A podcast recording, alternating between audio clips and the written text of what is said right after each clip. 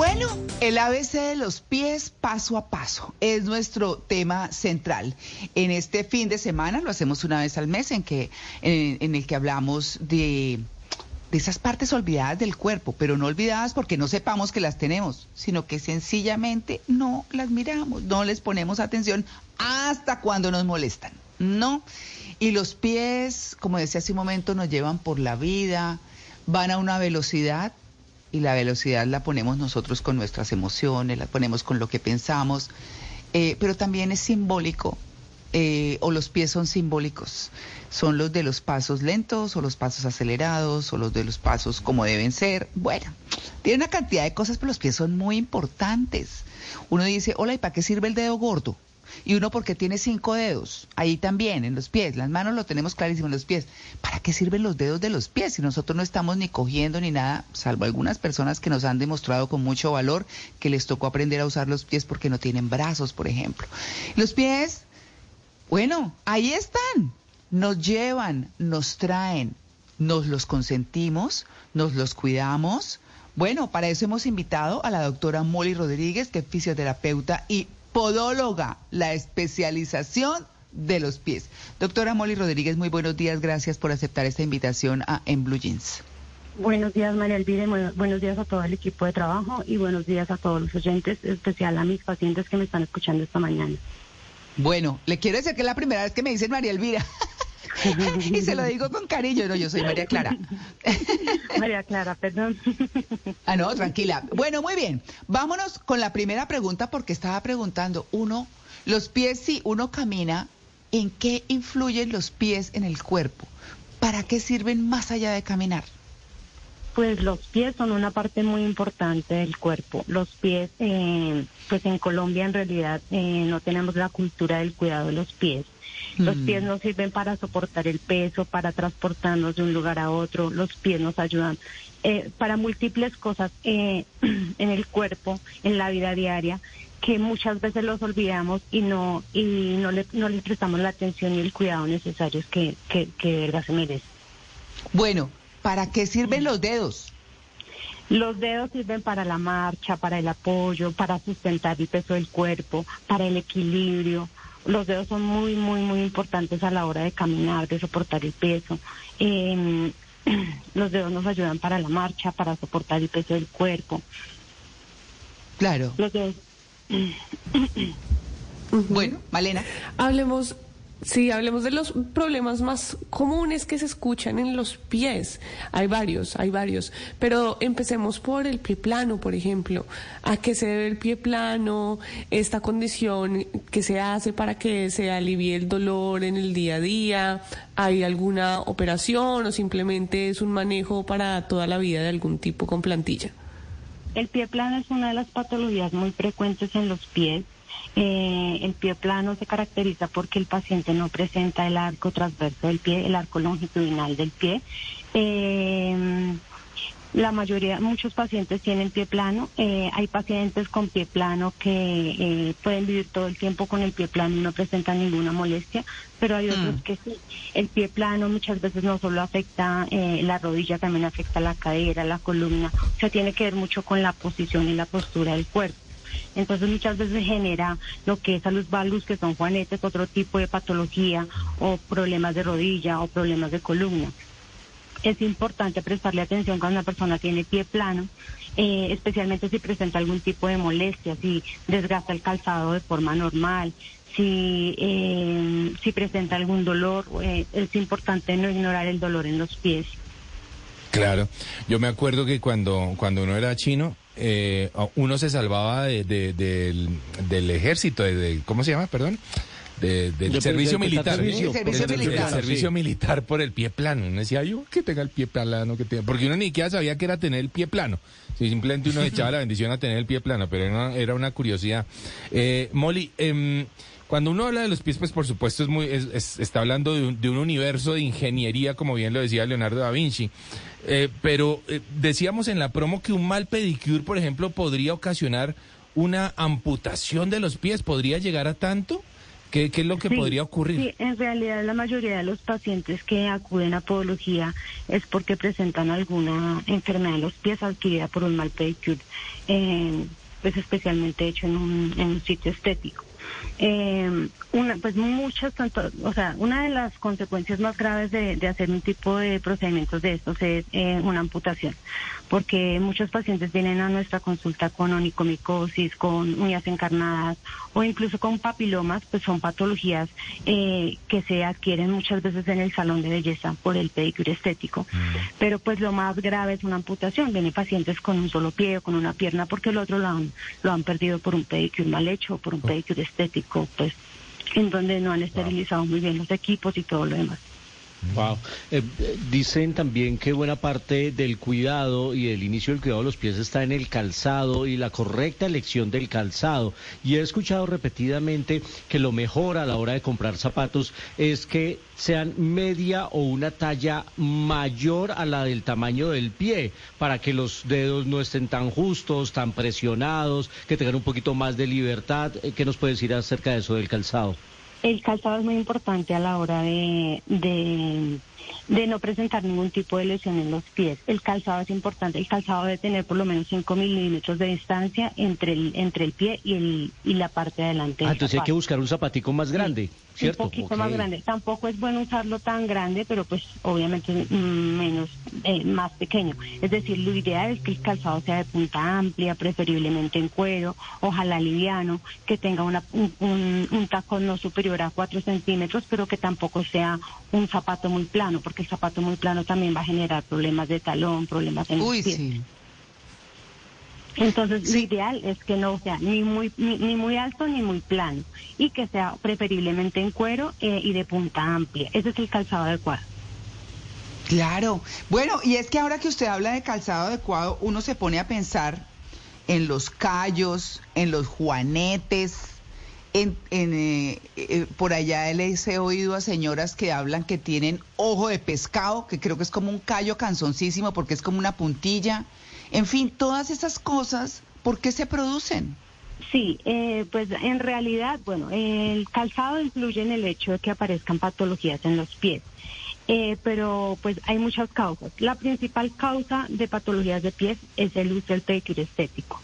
El calzado influye en el hecho de que salgan de pronto callosidades, eh, porque cuando el calzado es muy alto, el pie va que- va a quedar en una posición anatómica inadecuada. Entonces lo ideal es que el calzado, no- el, zapa- el tacón del zapato no supere los 4 centímetros.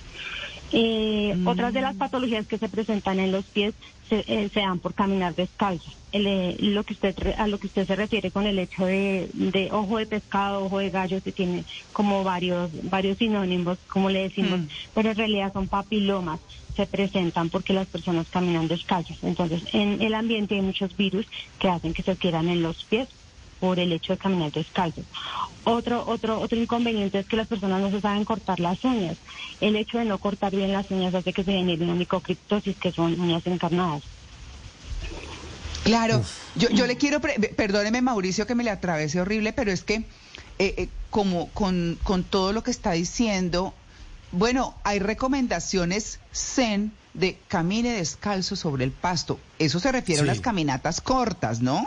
Y, lo que usted está hablando es de quien acostumbra a estar descalzo todo el tiempo, ¿sí? Sí, claro, sí. Es importante, pues sí, es bueno caminar descalzo, sobre todo en la playa. Eh, es importante saber, pues caminar descalzo en un lugar limpio. Y es importante también en eh, tener en cuenta como el estado de salud del paciente.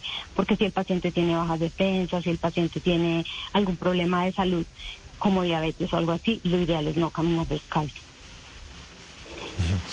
¿Es verdad que usar talcos no le ayuda al pie para respirar? ¿Que es mejor utilizar otro tipo eh, de cuidados para los pies porque el talco no le permite a los poros respirar? Los talcos, al igual que el esmalte en las uñas de los pies, es malísimo. El talco genera hongos, el talco genera resequedad, el talco tapa los poros. Si el paciente tiene exceso de sudoración o hiperhidrosis, lo ideal es utilizar un desodorante en spray, no en talco. Porque el talco Ah. lo que hace es generar hongos, generar resequedad. Entonces lo ideal es no talcos y no esmalte para los pies. Yo Ahí me le atravieso yo a, a- a Luis Carlos, perdón. O sea que esas como rajaduritas que se hacen a veces, ¿esos son los hongos? Los hongos, eh, pues los hongos se manifiestan de diferentes formas. Puede ser eh, por medio de ampollas o por, o, o como, como dice usted, por medio de, de piel seca que pica, rasca, arde. Los, eh, los talcos hacen que se generen hongos y si tiene hongos alimenta los hongos. Por esa razón es, importante no utilizar talcos. Bueno, yo quiero regresar al tema de caminar descalzo, porque a mí me encanta caminar descalzo y estar descalzo en mi casa y en ese caso, entonces, ¿qué cuidados debo tener y si lo hago permanentemente, cómo debo después cuidar los pies para que no exista una resequedad o pueda tener lesiones más graves después? Pues bueno, lo ideal es pues tener una vida eh, muy saludable, tener eh, como las defensas eh, adecuadas para que no eh, se vaya a generar ninguna patología en los pies. Hay una patología en los pies que se llama eh, la enfermedad de los pies descalzos que mm, en, eh, vulgarmente le decimos ojo de pescado, ojo de gallo. Y pues clínicamente son papilomas plantares, es la patología que se presenta por caminar descalzo.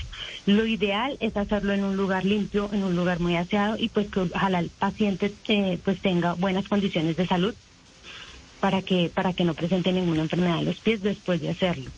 Claro. Y pues desinfectar bien los pies después de, de caminar descalzo. Ah, bueno, eso es importante, esa recomendación. Molly, eh, veía en estos días un video, eh, hay como una maquinita para raspar callos, ¿no? Una cosa que es toda, toda extraña que raspa el callo. Y de hecho veía un man que tenía tres centímetros de callo en el pie, era una locura, era una grosería eh, horrible. Tenía tacón. Tenía tacón natural. horrible. Eh, no, tres centímetros de callo en el pie. Era más alto. Era, sí, exactamente. no, el man se quitó todo el callo y era bajito realmente. Mi pregunta es, ¿el callo, el callo realmente protege el pie? O sea, está, o sea, ¿ocurre porque protege el pie o es malo para el pie?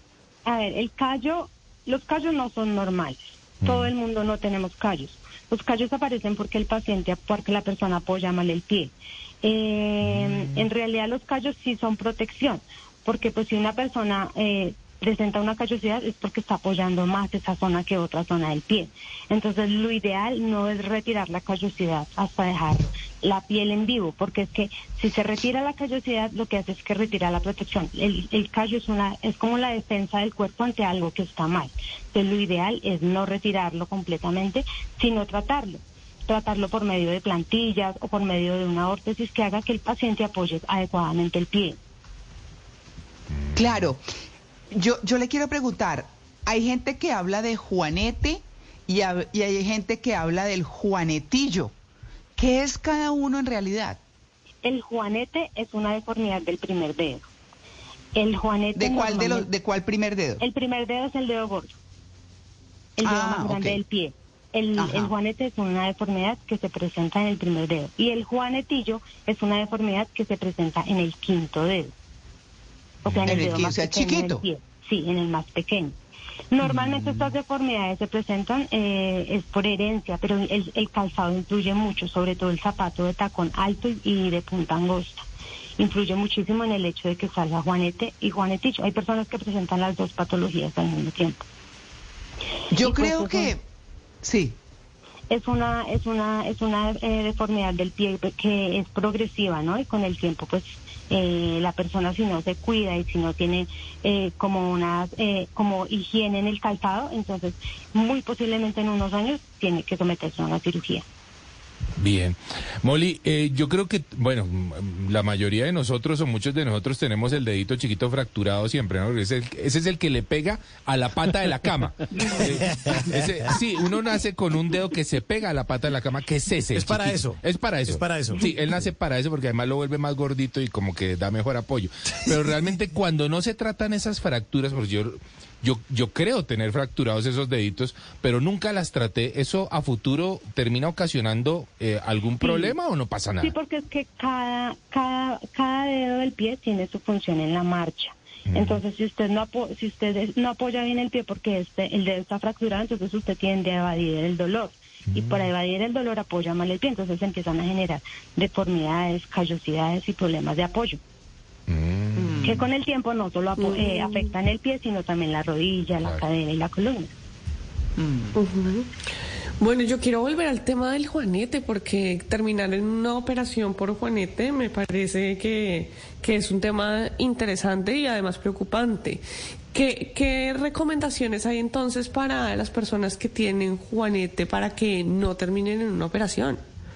Pues a ver, lo ideal es el, el o sea, si la persona está eh, eh, tiene una eh, herencia de adquirir el juanete, pues obviamente sí o sí va a tener juanete. Lo ideal es que utilice un calzado de punta amplia y un calzado no muy alto, tampoco muy plano. El calzado influye muchísimo en el hecho de que la persona con el tiempo tenga que operarse de juanete. Entonces lo ideal es la higiene del calzado, es muy importante. Eh, no caminar descalzo, no caminar descalzo porque es que el caminar descalzo el pie se pone muy ancho y entonces esa anchura del pie hace que, el, que, que, que con el tiempo el juanete se pronuncie más.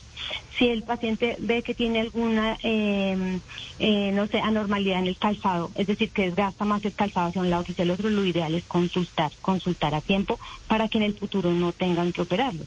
Porque pues muchas veces el paciente pues no duele, no molesta, pero eh, desgasta más el calzado hacia un lado que hacia otro, o tiene algún tipo de hiperkeratosis o, o callosidad en alguna parte del pie, entonces lo ideal es consultar es importante visitar al podólogo por lo menos tres o cuatro veces al año como forma de prevención.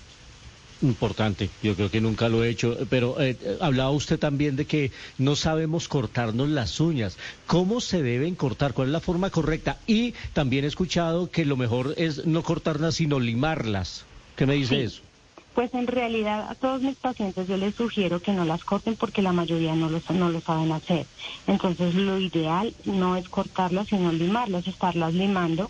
En el limado no hay riesgo de hacerlo mal porque muchas veces cortan las uñas por los bordes y eso es lo que genera la onicocriptosis que son las uñas encarnadas. Entonces sí es importante mejor limarlas, no cortarlas. Es un ¿Es un mito urbano eso de meter los pies como en bicarbonato cuando uno llega cansado de la calle de una caminata muy larga? ¿O qué podría pues, hacer uno para aliviar el pie? No está mal hacerlo, no está mal hacerlo. Eh, usted puede meter el pie en agua tibia con domeboro o con sulfato. Eso ayuda a desinflamar mucho los pies y a descansar después de una jornada pues, prolongada de trabajo o una caminata muy larga. Está bien hacerlo. Claro, bueno, hay una cosa importante eh, y es, yo me devuelvo a los pies descalzos. Todos los días de la vida le digo a mi hijo menor, ponte unas medias, ponte unos eh, zapatos, porque por toda la casa anda descalzo. Realmente, si les gusta tanto estar descalzos, ¿medias? ¿Que se pongan medias o qué? Sí, es preferible medias. Lo que pasa es que por limpia que sea la casa, estamos entrando y saliendo de ella. ¿Sí? Entonces estamos entrando y sacando virus de la casa que son invisibles pues al ojo humano.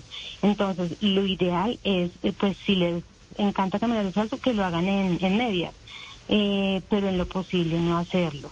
Eh, es mejor caminar descalzo como, no sé, en la playa y en un sitio pues eh, muy, muy, muy limpio. Pues obviamente la casa puede ser un sitio limpio, pero como le digo, estamos entrando y sacando virus. Si les encanta, sí es preferible en medios.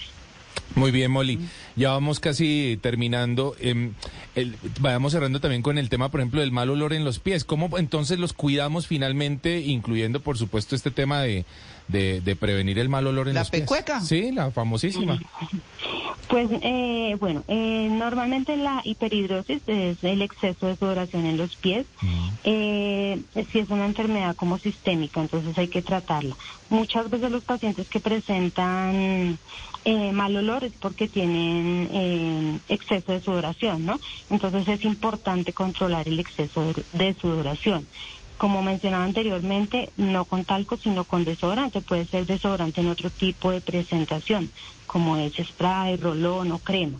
Eh, importantísimo eh, utilizar eh, medias de materiales naturales como lana o algodón. Eso hace que el pie mm. transpire más fácilmente y pues evita el exceso de sudoración y que se acumule la humedad en el pie y pues con ello el mal olor. también es importante el calzado. El calzado es preferiblemente en materiales naturales como el cuero, porque el cuero hace que el pie transpire más fácilmente. Entonces, mientras el pie esté Mm. transpirando fácilmente por el material de la media y del zapato, el pie va a sudar menos. Y si va a sudar menos, pues va a oler, no va a oler mal. Entonces, es importante. Si el paciente ya suda muchísimo, en donde se quita la media y la media sale mojada, lo ideal es hacer Uy. un tratamiento. Claro. Un tratamiento Uy. porque eso ya es exceso de sudoración, sí. Claro, bueno, ahí hay un poco de recomendaciones y todo importante. Eh, yo sí quiero preguntarle, eh, para cerrar, ¿se queda algo por decirles a nuestros oyentes sobre el cuidado de los pies? ¿Qué deben mirar? ¿Qué deben revisar? Es importante no ignorar el dolor en los pies, porque es que no le prestamos la atención a los pies que requiere, los ignoramos. Entonces, importantísimo no ignorar el dolor en los pies, porque al no ignorarlo, usted puede estar salvando hasta su vida. Nosotros tenemos Ah. pacientes que vienen con, con una patología de, un pie y, dicen, y nos dicen es que es un callito. No, resulta que es un cáncer. Entonces, lo ideal es no ignorarlo Wow. y estarlo revisando. Eh, esa recomendación es muy importante. Bueno, pues no, pero importantísimo, por favor. Bueno, a querer sus piecitos, a cuidarlos y demás. Quiero preguntarle eh, a Molly Rodríguez, nuestra invitada fisioterapeuta y podóloga, cuáles son sus redes para que nuestros oyentes la sigan. Sí, eh, yo estoy eh, como terapia podología. Sí, Eh, En- Terapia podología en, en Instagram ajá. Ok, y terapia podología en Facebook. Ah, bueno, muy bien, Instagram y Facebook. Bueno, muy bien, pues muchas gracias por su atención con En Blue Jeans de Blue Radio. Un feliz día. Gracias, María Clara, que esté muy bien. Gracias a todos. Bueno, hasta luego. escucharme. Hasta luego, gracias. Claro, 8 y 58. Ya regresamos. Estamos en En Blue Jeans, el programa más feliz de Blue.